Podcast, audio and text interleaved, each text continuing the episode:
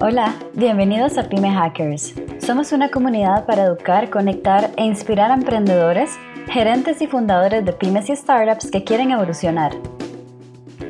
Te compartimos entrevistas sobre consejos accionables y hacks de negocio para que puedas llegar a esos primeros 2 millones de ingresos sostenibles junto a fundadores y empresarios que ya lo han logrado con éxito. Tenemos mucho trayecto y experiencia como business hackers. Aquí vas a aprender cómo hacer crecer tu empresa con menos equipo y recursos. ¿Estás listo para hackear y crecer tu negocio? Escúchanos. Conócenos más en www.govio.com. Y recuerda, suscríbete en nuestro canal.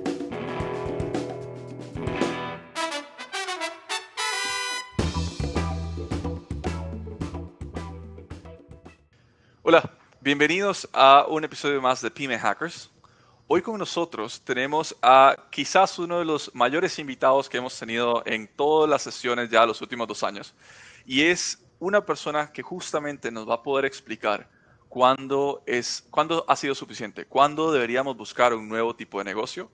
Pero antes de tomar esa decisión de decir, ok, doy un paso atrás y cambio, o doy un paso atrás y modifico para ir a una nueva industria, o cambio 100% mi negocio, hay que cumplir ciertos pasos que justamente se han dedicado a crear en una plataforma llamada 10XU, 10XU. pero para no, no quitar toda la sazón de, la conversación, Lorenzo, ¿cómo estás? ¿Qué tal, Steve? Gracias por, por invitarme. Hola a todos. Un súper gusto estar aquí con ustedes. Me alegro, me alegro mucho. En verdad, más bien agradecido yo de que hayas aceptado esta invitación. Ok, Lorenzo, mira, vamos a hablar un poco de, todo, ¿no? Pero me interesa mucho de entrada que quede claro de dónde nace o quién es Lorenzo, y creo que hay mucha experiencia, si bien es cierto la parte de Rocker es increíble, poder hablar un poco de, esta parte de qué es lo que hace Rocker, cómo llegó a ser, y al mismo tiempo, por qué 10XU ha sido como esa salida o ese mercado que verdaderamente estamos necesitando en, América Latina. Sure, si quieres te cuento un poco la historia para que veas la evolución ¿no? de, de, la persona, de Rocker y de Tenexu. Eh, yo soy italiano, yo nací en un pueblo muy pequeño en Italia, en el noreste de Italia, eh, y mi background es matemática. Yo soy matemático de, de formación, me gradué en Italia en matemáticas y, digamos, eh, no por eso, pero haciendo eso me mudé a España, donde viví 10 años en Madrid. La excusa oficial fue un doctorado de matemática pura eh, y así de hecho fue como eh, empecé, di mis primeros pasos en el mundo del trabajo, en el mundo laboral, eh, dando clase de matemáticas en la facultad en, en, la Universidad Complutense de Madrid. Y ese era un mundo que me fascinaba, me encantaba y yo siempre había tenido esa pasión, sin embargo, eh, se quedaba un poco corto, en el sentido que yo tenía muchas inquietudes, además tocaba en bandas de rock, me, o sea, me gustaba, ¿sabes?, socializar. Y claro. y claro, el trabajo de matemático es un trabajo súper estimulante, pero es muy de estar con un papel y un lápiz en una oficina a trabajar, ¿no? Solo. Claro. Eh, entonces, bueno, por X historias que de repente un día con una cerveza te cuento, eh, al final entré en una compañía aeroespacial en Madrid. Oh, eh, y ahí manejé lo que es la parte de transferencia de tecnología. O sea, básicamente buscábamos cómo aplicar las tecnologías de los laboratorios, principalmente tecnologías aeroespaciales, a otras industrias o a otros mercados con el objetivo de dar una salida comercial. O sea, queríamos crear nuevos productos o nuevas compañías para sacarle provecho a esas tecnologías que son muy caras, son muy sofisticadas y tienen aplicaciones muy pequeñas porque pues en la, industria aeroespacial en muchos casos haces dispositivos que se usan una vez en una misión y luego se destruyen. Entonces, la idea era cómo podemos aplicar todo ese know-how eh, para, digamos, eh, aplicaciones más comerciales. Entonces ahí fue cuando eh, di mis primeros pasos en el mundo de la tecnología, por un lado, y por otro lado en el mundo de los negocios, de la creación de propuestas de valor y por ende de la, creación de, negocios.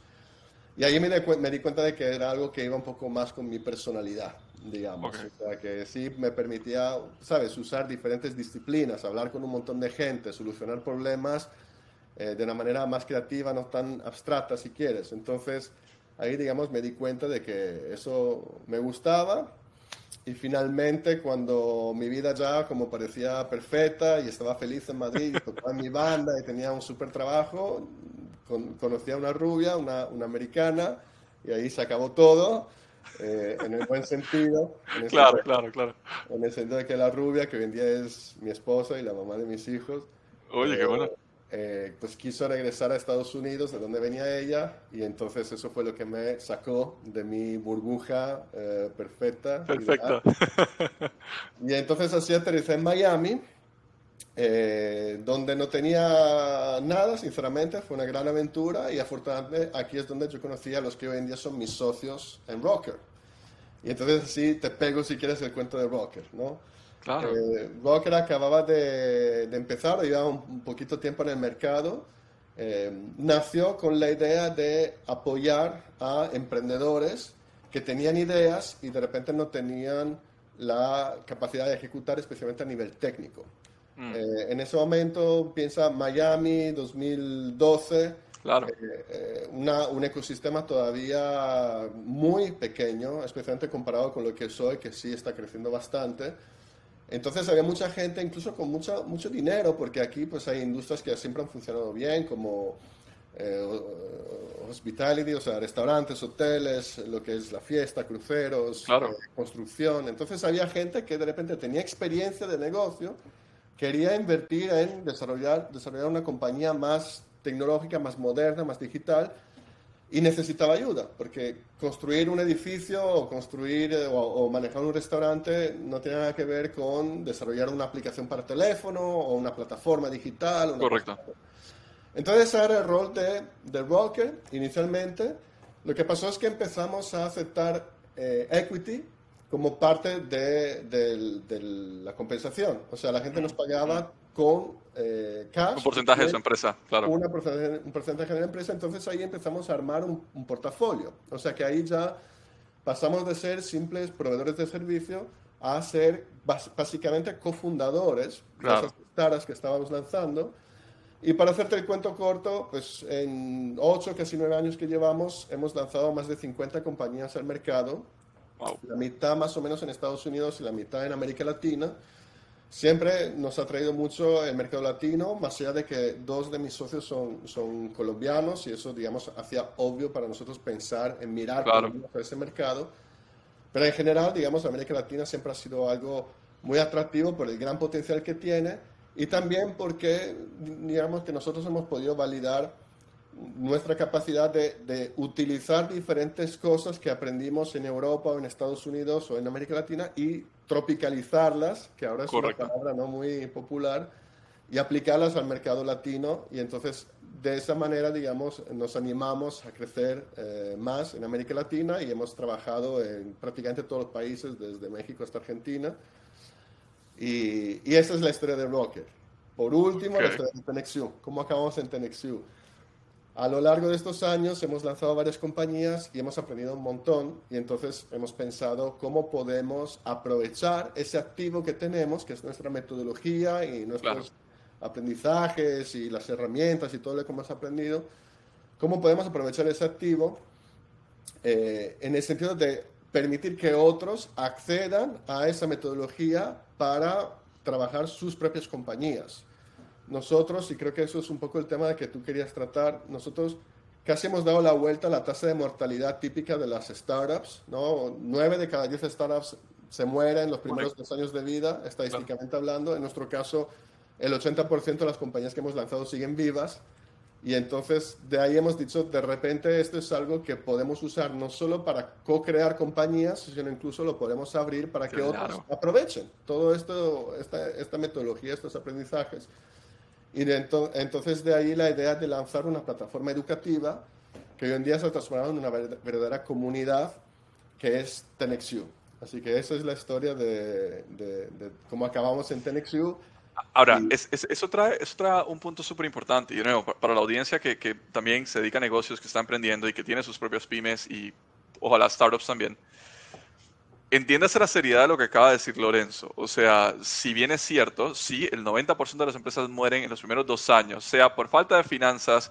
Ahora, vamos a ver, que muerte hay, que definirla bien, porque hay, hay, quienes van a decir, no, yo sigo existiendo cinco años después, pero no tengo un solo centavo para pues, seguir creciendo. E, es, eso es muerte. O sea, vamos a ver, muerte es... en rock lo llamamos estatus de zombie. Exacto, exacto, exacto. Entonces, o sea, vamos a ver que cuando hablamos de muerte es cualquier empresa que no tiene potencial o que ya no tiene capital o no tiene equipo para seguir creciendo. Eso es muerte. Ahora, que existen pymes que sobreviven 10 años, pero, pero dejando los pelos en el alambre, como dicen, sí, pero bueno, eso, tal como Carlos y Lorenzo, esos son zombies. Eso, eso, eso ya es muerte, ¿vale? Pero el hecho de tener una metodología, y Lorenzo, eh, ahora sí, ahora quiero preguntarte mil cosas más. El hecho de tener una metodología que logre más bien sobrevivir 80%, o sea, 100% darle la vuelta a la tasa, ¿cuál, sin tener que decirme todo gratis, ¿no? Pero ¿cuál es el secreto? O sea, o, o, cómo definir, porque eso significa que definiste muy bien cuáles empresas lanzaste. No fue cualquier cosa que pensaste que lanzas. ¿Cómo, cómo mides cuáles sí y cuáles no deberían ser parte de tu portafolio? Yo te diría, obviamente esta es la pregunta del millón en el sentido de que por, eso, por eso sacamos TenXU, justamente para explicar todo eso. Pero sí, de repente, entre todas las razones, hay una que, que creo que es la principal. Y es que nosotros, eh, déjame decir, y ahora lo explico porque suena de repente arrogante, pero somos constructores de compañías profesionales. ¿Eso qué significa? No quiero decir que el emprendedor, digamos, genérico, no es profesional. Eh, lo que me refiero es un poco la cuestión de la mentalidad nosotros vemos en nuestras compañías inversiones. Para nosotros estamos invirtiendo nuestro tiempo, nuestro dinero, el dinero de, los cofundadores o de los clientes, y eso solo tiene sentido si hay un retorno en algún momento. Así que nosotros vemos todo esto de una manera muy pragmática. Y yo entiendo que de repente puede sonar duro porque nos hemos acostumbrado a escuchar esas historias románticas del emprendedor romántico que tiene una pasión, que tiene un sueño, y hay muchas personas o cosas en el Internet que te dicen, tienes que creer en ti Inténtalo. Vale, vale. Y sigue. Y cuando te dicen que no 300 veces, pues ahí es cuando tienes que seguir aún más fuerte, ¿no? Claro, y todo eso es verdad, no me malinterprete, porque ser emprendedor es muy duro y vas a pasar por momentos terribles. Y entonces, si no tienes esa pasión, efectivamente te vas a morir tú solo. O sea, no, es que te mueras, te suicidas. O sea, tú mismo vas a tener el fin. Así que si necesitas eso, lo que se ha creado es un falso positivo de que eso es suficiente y que los emprendedores que han triunfado es porque han tenido más pasión que otros. No, mm. han tenido una pasión que les ha permitido sobrevivir, pero también han tenido otras cosas y yo creo que esa componente que nosotros tenemos y otros no es la subjetividad. O sea, somos pragmáticos, damos un paso atrás y realmente separamos lo que es los sentimientos de la lógica y una idea, por muy bonita que sea, por mucho que nos gustaría tener ese producto en nuestras manos o por mucho que creamos que esto va a ser el cambio para miles y miles de personas, si no funciona, lo matamos. Lo pivoteamos, buscamos otra cosa, pero si eso no funciona, digamos que tenemos, eh, como te digo, esa visión objetiva de decir si va o no va. Y siempre buscamos intentar cuantificar nuestras decisiones y creo que eso entonces ha sido un poco el secreto, ¿no? Y por eso hay veces, fíjate que hemos trabajado con emprendedores que eran súper buenos. Hay gente que, que, ha venido al broker, acudió al broker, digamos, con una súper idea, que tienen talento, tienen la personalidad, hasta tienen el dinero. Lo que no tenían era esa capacidad de separación. Y entonces, en, algunos casos, en, en algunos casos, digamos, nosotros hemos construido todo. En otros casos, casi hemos estado más en el lado del pasajero, ¿no? Diciendo, no, es por aquí no te olvides de eso, no porque el emprendedor sí sabía, pero necesitaba a la componente profesional, digamos, necesitaba profesionalizarse. Entonces, mira, claramente no hay mil cosas, pero el primer consejo, el más importante, den un paso atrás, mírense desde afuera y evalúense como emprendedor y como emprendimiento. Eh, y ahí ya te aseguro que vas a minimizar mucho tus riesgos. Ahora, pero cuando analizas como emprendimiento, ¿cuáles serían esos dos, tres aspectos que me permiten a mí decir esto es viable o no es viable? O sea, antes de tirarse al agua, antes de decir, bueno, vamos a hacerlo, ¿qué, son esos tres puntos que tú dices? O sea, que son las tres primeras preguntas que le haces a un proyecto que entra y si te dicen que no, automáticamente vas desechado. Yo creo que la primera, que estoy, seguro de que ustedes lo han dicho 20 veces y que todo el mundo lo sabe, pero aún así te aseguro que la gente lo, lo escucha pero no lo procesa, no lo aplica. Tienes que eh, solucionar un problema real. Ok.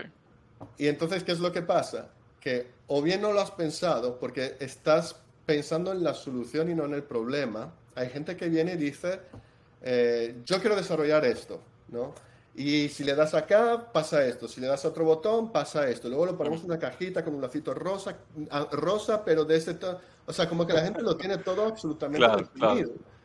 Y está tan enamorada de la solución que nunca se para a pensar, pero eso para qué sirve? ¿Dónde está la propuesta de valor? O sea, ¿dónde está ese valor que tú estás generando mm. al usuario final?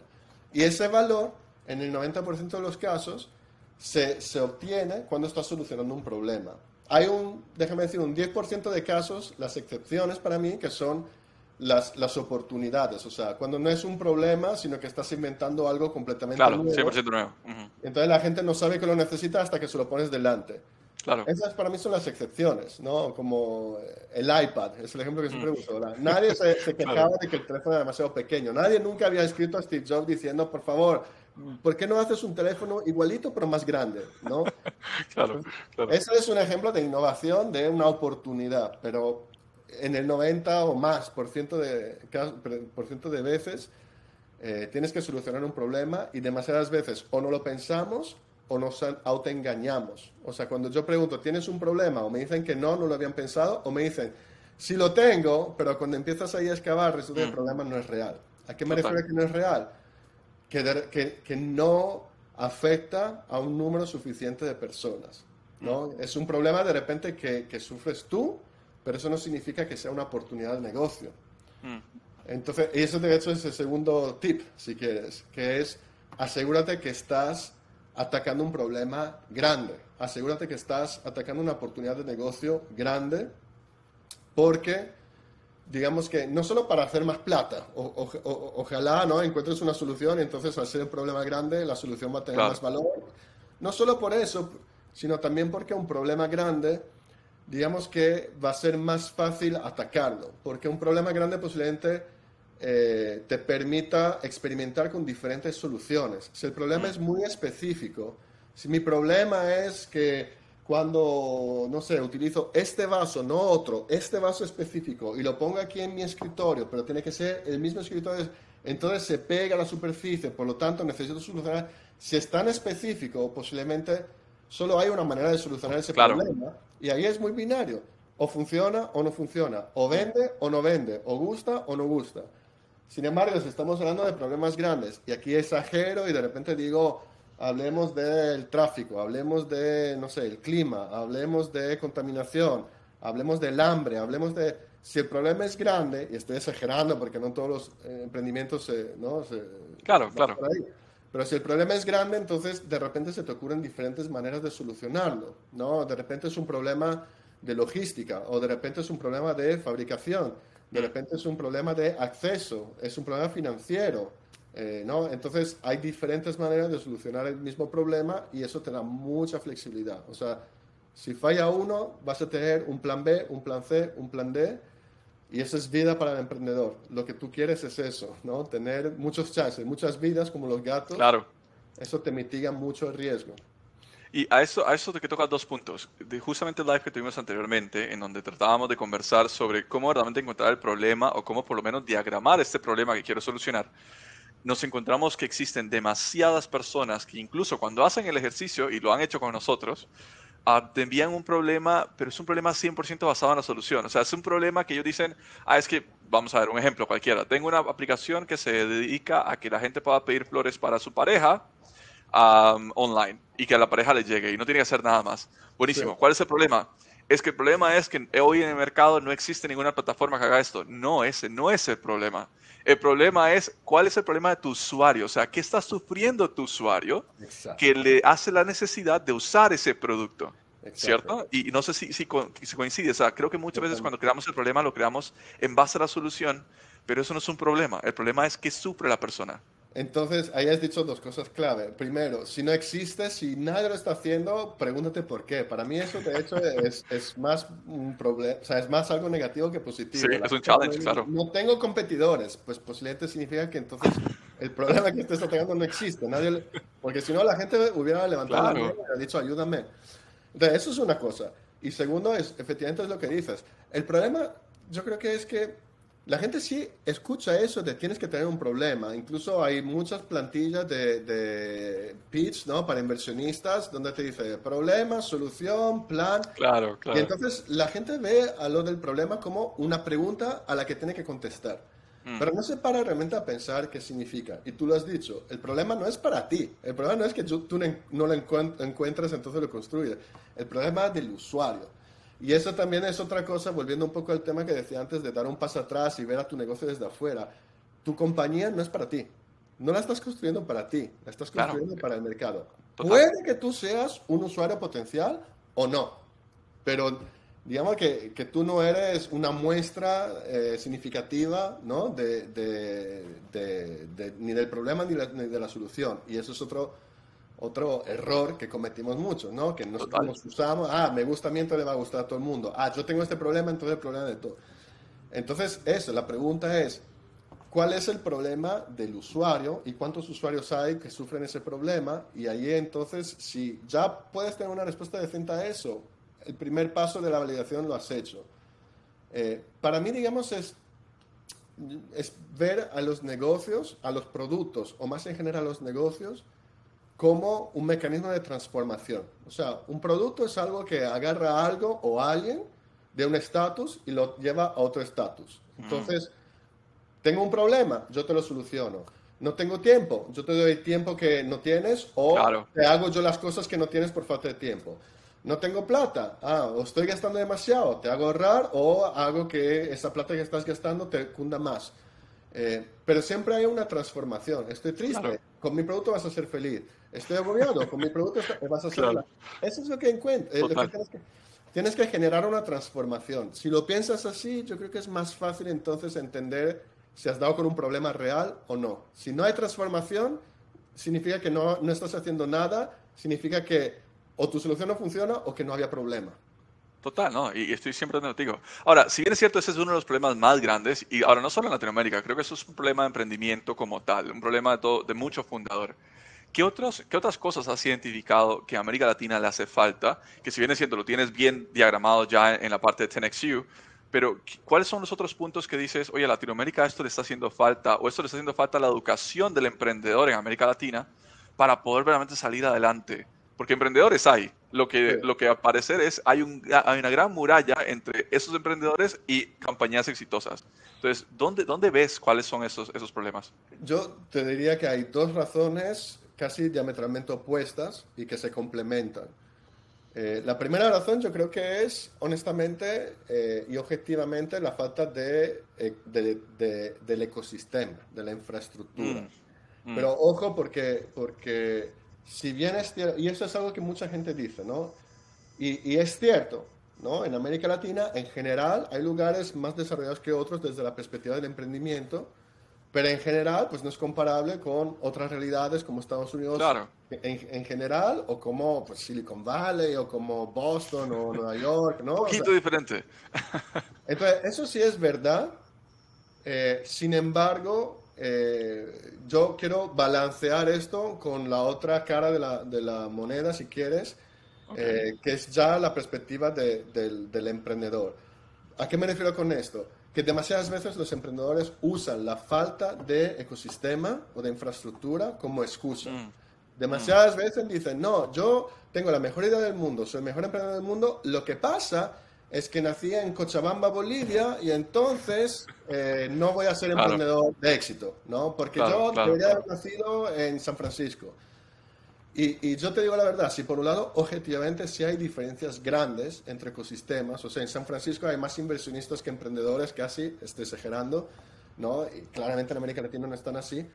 Sin embargo, eh, yo sí creo que hoy en día, en 2021, esa, esas barreras, esas diferencias ya cuentan cada vez menos. O sea, mm. hoy en día ya se está demostrando, incluso con emprendimientos en América Latina, que no hace falta estar en San Francisco para ser exitoso. Ahora, es más difícil, posiblemente sí, también ten en cuenta que en esos ecosistemas más desarrollados hay mucha más competencia, también ten en cuenta eso, pero en cualquier caso sí es verdad, no tienes la misma infraestructura, los mismos servicios, la misma educación, la misma cultura, los mismos eventos, las mismas personas.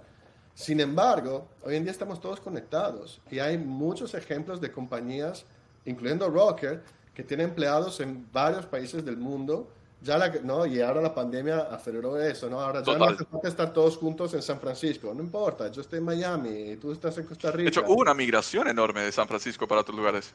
Sí, de hecho, a Miami justamente está recibiendo un montón de gente de Nueva York y de California, aprovechando pues el clima, la gente obviamente, no, el clima, los impuestos, hay menos impuestos acá en la Florida. Y pero entonces, volviendo al tema, digamos que por un lado sí es verdad, la infraestructura no está al nivel de otros lugares, eso es verdad, pero no usen eso como excusa. Creo que eso cada vez más va a contar menos. Entonces, ¿cuál es el verdadero problema, la verdadera barrera?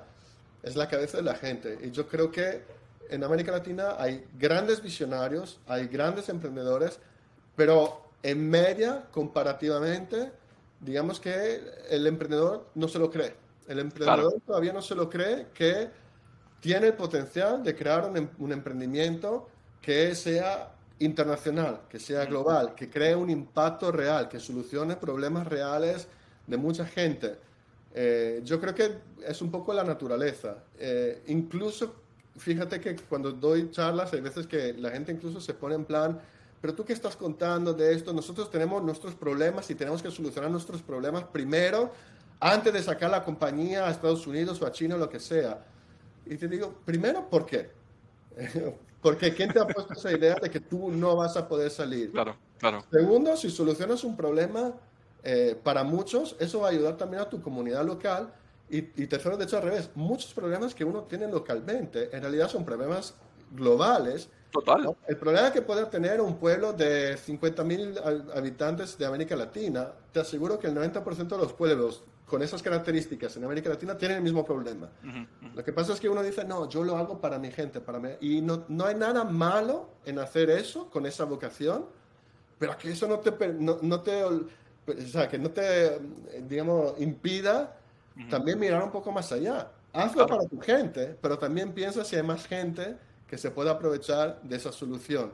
Y ahí es donde yo creo que sí, para generalizar, los americanos siempre piensan en grande y, los latinos, hay muchos que lamentablemente se autolimitan. Entonces, yo creo que eso es más importante que, el ecosistema, fíjate. El ecosistema está llegando, se está creando, pero no es tan mm. necesario. Uno hoy en día se puede conectar con gente de todo el mundo, pero tú tienes que querer hacer eso. O sea, está claro que no es necesario. Vamos a ver, Uruguay con su, con su recién unicornio de T-Loco, que es un paying system. Um, Costa Rica, incluso un país del tamaño de una semilla, con su primer unicornio, Establishment Labs, que incluso entra a bolsa, o sea, Rappi, entre muchos otros. O sea, hay muchos que sí llegan y otros que no. Definitivamente, si bien es cierto, sí, como dices, hay un ecosistema, hay una diferencia en el ecosistema, no es lo único que dicta cuál es. Y creo que aquí es donde verdaderamente acoplas muy bien 10XU y por qué me interesa o me fascina tanto ese proyecto es porque si la limitante es, la, por decirlo así, la cabeza o, el cerebro del emprendedor, la única forma de romper esa limitante es quitándole el misterio a cómo ellos lo lograron. Porque siento que existe todavía mucho misterio, mucho escondite entre, ah, es que Rappi no sé cómo lo hicieron y es que no sé cómo lo hicieron. Es que no, sí hay una metodología. Ahora, que alguien la tenga documentada, cuesta encontrarlo, pero si 10XU ya lo ha logrado, ¿cuál sería entonces la recomendación? Y creo que puedes hacer un shameless advertising aquí. O sea, ¿cuál sería la recomendación entonces de 10XU para la gente en Latinoamérica que dice, oye, yo quiero entender esa metodología porque verdaderamente soy yo el que está bloqueando el crecimiento de mi empresa? Exactamente, entonces en 10XU atacamos las dos cosas. Primero el tema de la mentalidad, o sea, sí queremos, sin empujar, pero sí queremos enseñarte mm. que es posible. Eh, hablamos de este concepto de organización exponencial, o sea, de organizaciones que están diseñadas para escalar exponencialmente. Eh, estos crecimientos tan masivos, tan brutales, como un Rapio, como un Uber, como un... Estos crecimientos no pasan eh, por suerte, ni pasan sinceramente porque el tipo estaba en San Francisco. Bueno, el rápido es evidente. Eh, pasan porque la compañía tiene unas características que se han creado adrede que permiten la escalabilidad. O sea, la gente ya está pensando eh, cómo voy luego a crecer cuando todavía ni siquiera tiene el producto, porque eso afecta la manera en la que diseñas el producto y lo promocionas. Entonces, eh, no, no, te obligamos a que tengas una organización exponencial. Hay mucha gente que tiene pymes, digamos, más tradicionales y que se acercan a TenexU, pero yo creo que ayuda un montón, por lo menos empezar a pensar en esos términos, porque te aseguro que hay muchas pymes incluso que, que, se pueden transformar en organizaciones exponenciales si es que entiendes que es una organización exponencial y cómo llegar ahí. Entonces, mm. eso es lo primero, que en TenexU queremos hablar de estos temas, queremos enseñarte ejemplos para que te inspires y para que veas que no es un mundo completamente alejado. Y segundo, queremos bajar la, teoría de, a, la práctica, o sea, bajar la tierra. Entonces ahí sí te decimos cómo hacer las cosas. Entonces, de una manera muy pragmática, justamente lo que decía antes, ¿no? Te vamos a dar esa dimensión, digamos, de profesionalidad que quizás por ser tan visionario no tengas. Y entonces ahí te decimos, ok, ¿cuáles son las razones por las que los emprendimientos fracasan? Ok, vayamos a atacar esas razones, mitiguemos esos riesgos proactivamente. por ejemplo, tú lo has dicho, una de las razones es que las compañías se quedan sin plata, se les acaba el capital. Pues esto en lugar de esperar a que eso pase, para luego decir, ah, y ahora cómo lo hago, claro, claro. Eso lo podemos saber antes. ¿Cuánto capital vas a necesitar? ¿Cuánto capital tienes? ¿No te alcanza? Pues tienes que levantar, hijo. ¿Y cómo conseguirlo? ¿Y cómo, entonces, prepárate como emprendedor y mm. prepara la compañía para que el día que estés delante de un inversionista sepas qué te va a preguntar y tengas las respuestas. Mm, mm. No esperes a tener esa conversación con el inversionista. Yo te puedo decir cuáles van a ser las preguntas. Te lo digo, claro. No falta que esperes y que te pegues el trancazo. Entonces, esa es la idea de TenexU y, entonces lo que queremos es, si ya tienes un negocio o incluso si no tienes todavía el negocio, en TenexU te ayudamos a prepararte y te decimos, digamos, qué es lo que deberías de tener eh, armado para que tú hagas ese autoanálisis y que digas, esto sí lo tengo, esto no tanto, esto no lo tengo. Ok, segundo mm. paso, te ayudamos a, ok, lo que tú no tengas, o lo aprendes, mm. o lo desarrollas tú, o tienes que buscar ayuda, un cofundador, un socio, un inversionista, un empleado, un contratista, lo que tú quieras. Pero te estamos diciendo, si sales a la calle sin eso, la probabilidad de que te la pegues es muy alta. Mm. ¿Cómo mitigar ese riesgo? Prepárate estudiando y preparando la, la, compañía, el equipo, el producto, la manera en la que vas llevando a cabo experimentos, validas. Claro.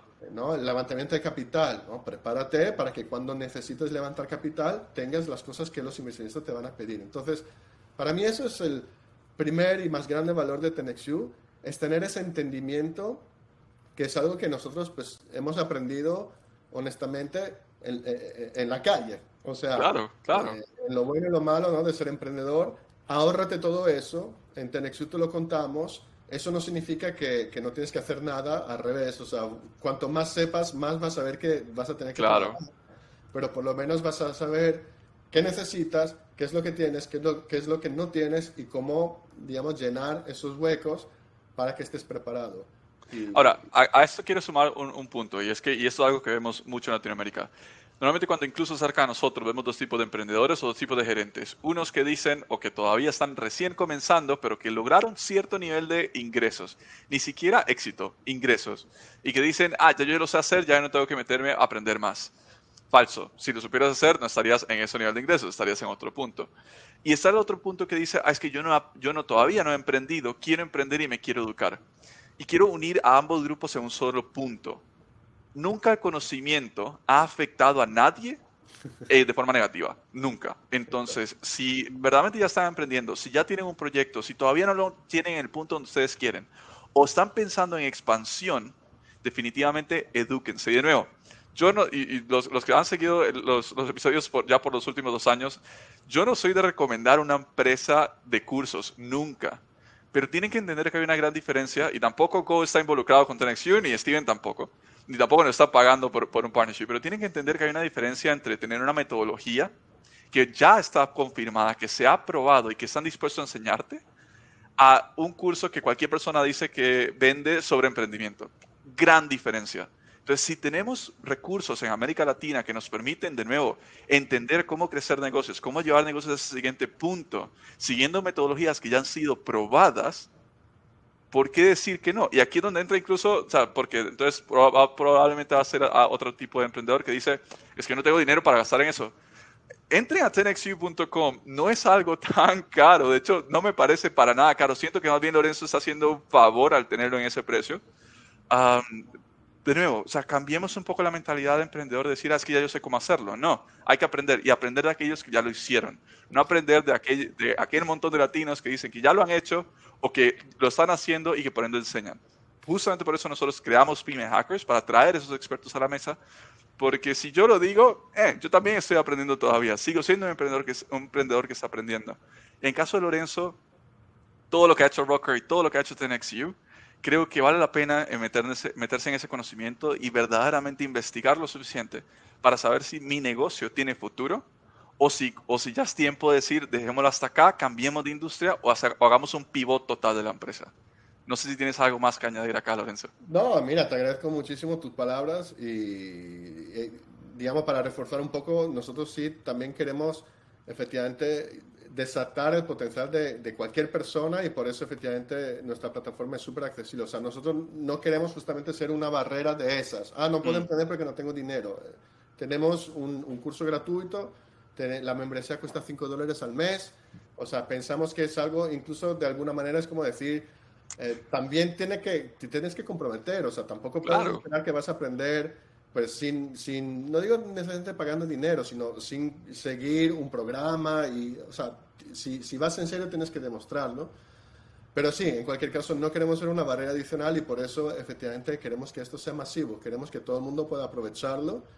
Eh, nuestra metodología hay que también decir, no es que la inventamos completamente desde cero, hay cosas que son nuestras, hay cosas que hemos agarrado, ¿no? De cosas típicas, de sprint de diseño y cosas de ese estilo, así que también hay cosas que de repente los estudiantes reconozcan y digan, ah, pues esto me suena o esto lo vi. Eh, creo que la diferencia es, uno, cómo hemos armado eh, todas estas herramientas, las nuestras y, las que hemos visto de afuera, en, en una metodología, digamos, eh, versus decirte, no, búscate 24 mil libros y ya tú te armas tu propia, por lo menos te, simplificamos la vida en ese sentido. Y dos, más importante aún, eh, son cosas que hemos probado y, la gente, eso no lo digo yo, lo dicen nuestros propios estudiantes, dicen, se nota que esto es un curso escrito por emprendedores y para emprendedores. Y eso para mí es el mejor cumplido. O sea, que se note que lo que estamos contando no es que lo hayamos solo leído en un libro o lo hemos bajado de internet. No, realmente sí se nota, esto lo hemos hecho, de, de, repente no funciona tan bien como pensábamos, entonces prueba esto y la gente sí eso lo ve. Entonces, esa credibilidad, o sea, no somos profesores académicos, no es algo que tú puedas aprender en una escuela tradicional y esa credibilidad yo creo que es un poco el diferenciador. Además, en América Latina, porque también eso es otra, hay muchos cursos, de repente hablas inglés. Demasiados el problema es cómo, cómo aplicas eso a tu realidad, ¿no? Y, ahí es donde entonces creo que la gente está reconociendo el valor de TenXU como algo bien aterrizado, al punto, tangible, basado en la experiencia. Y, bueno, decirles, no, solo, no somos solo nosotros, ahora somos más de 20.000, o sea, es también el valor de la comunidad.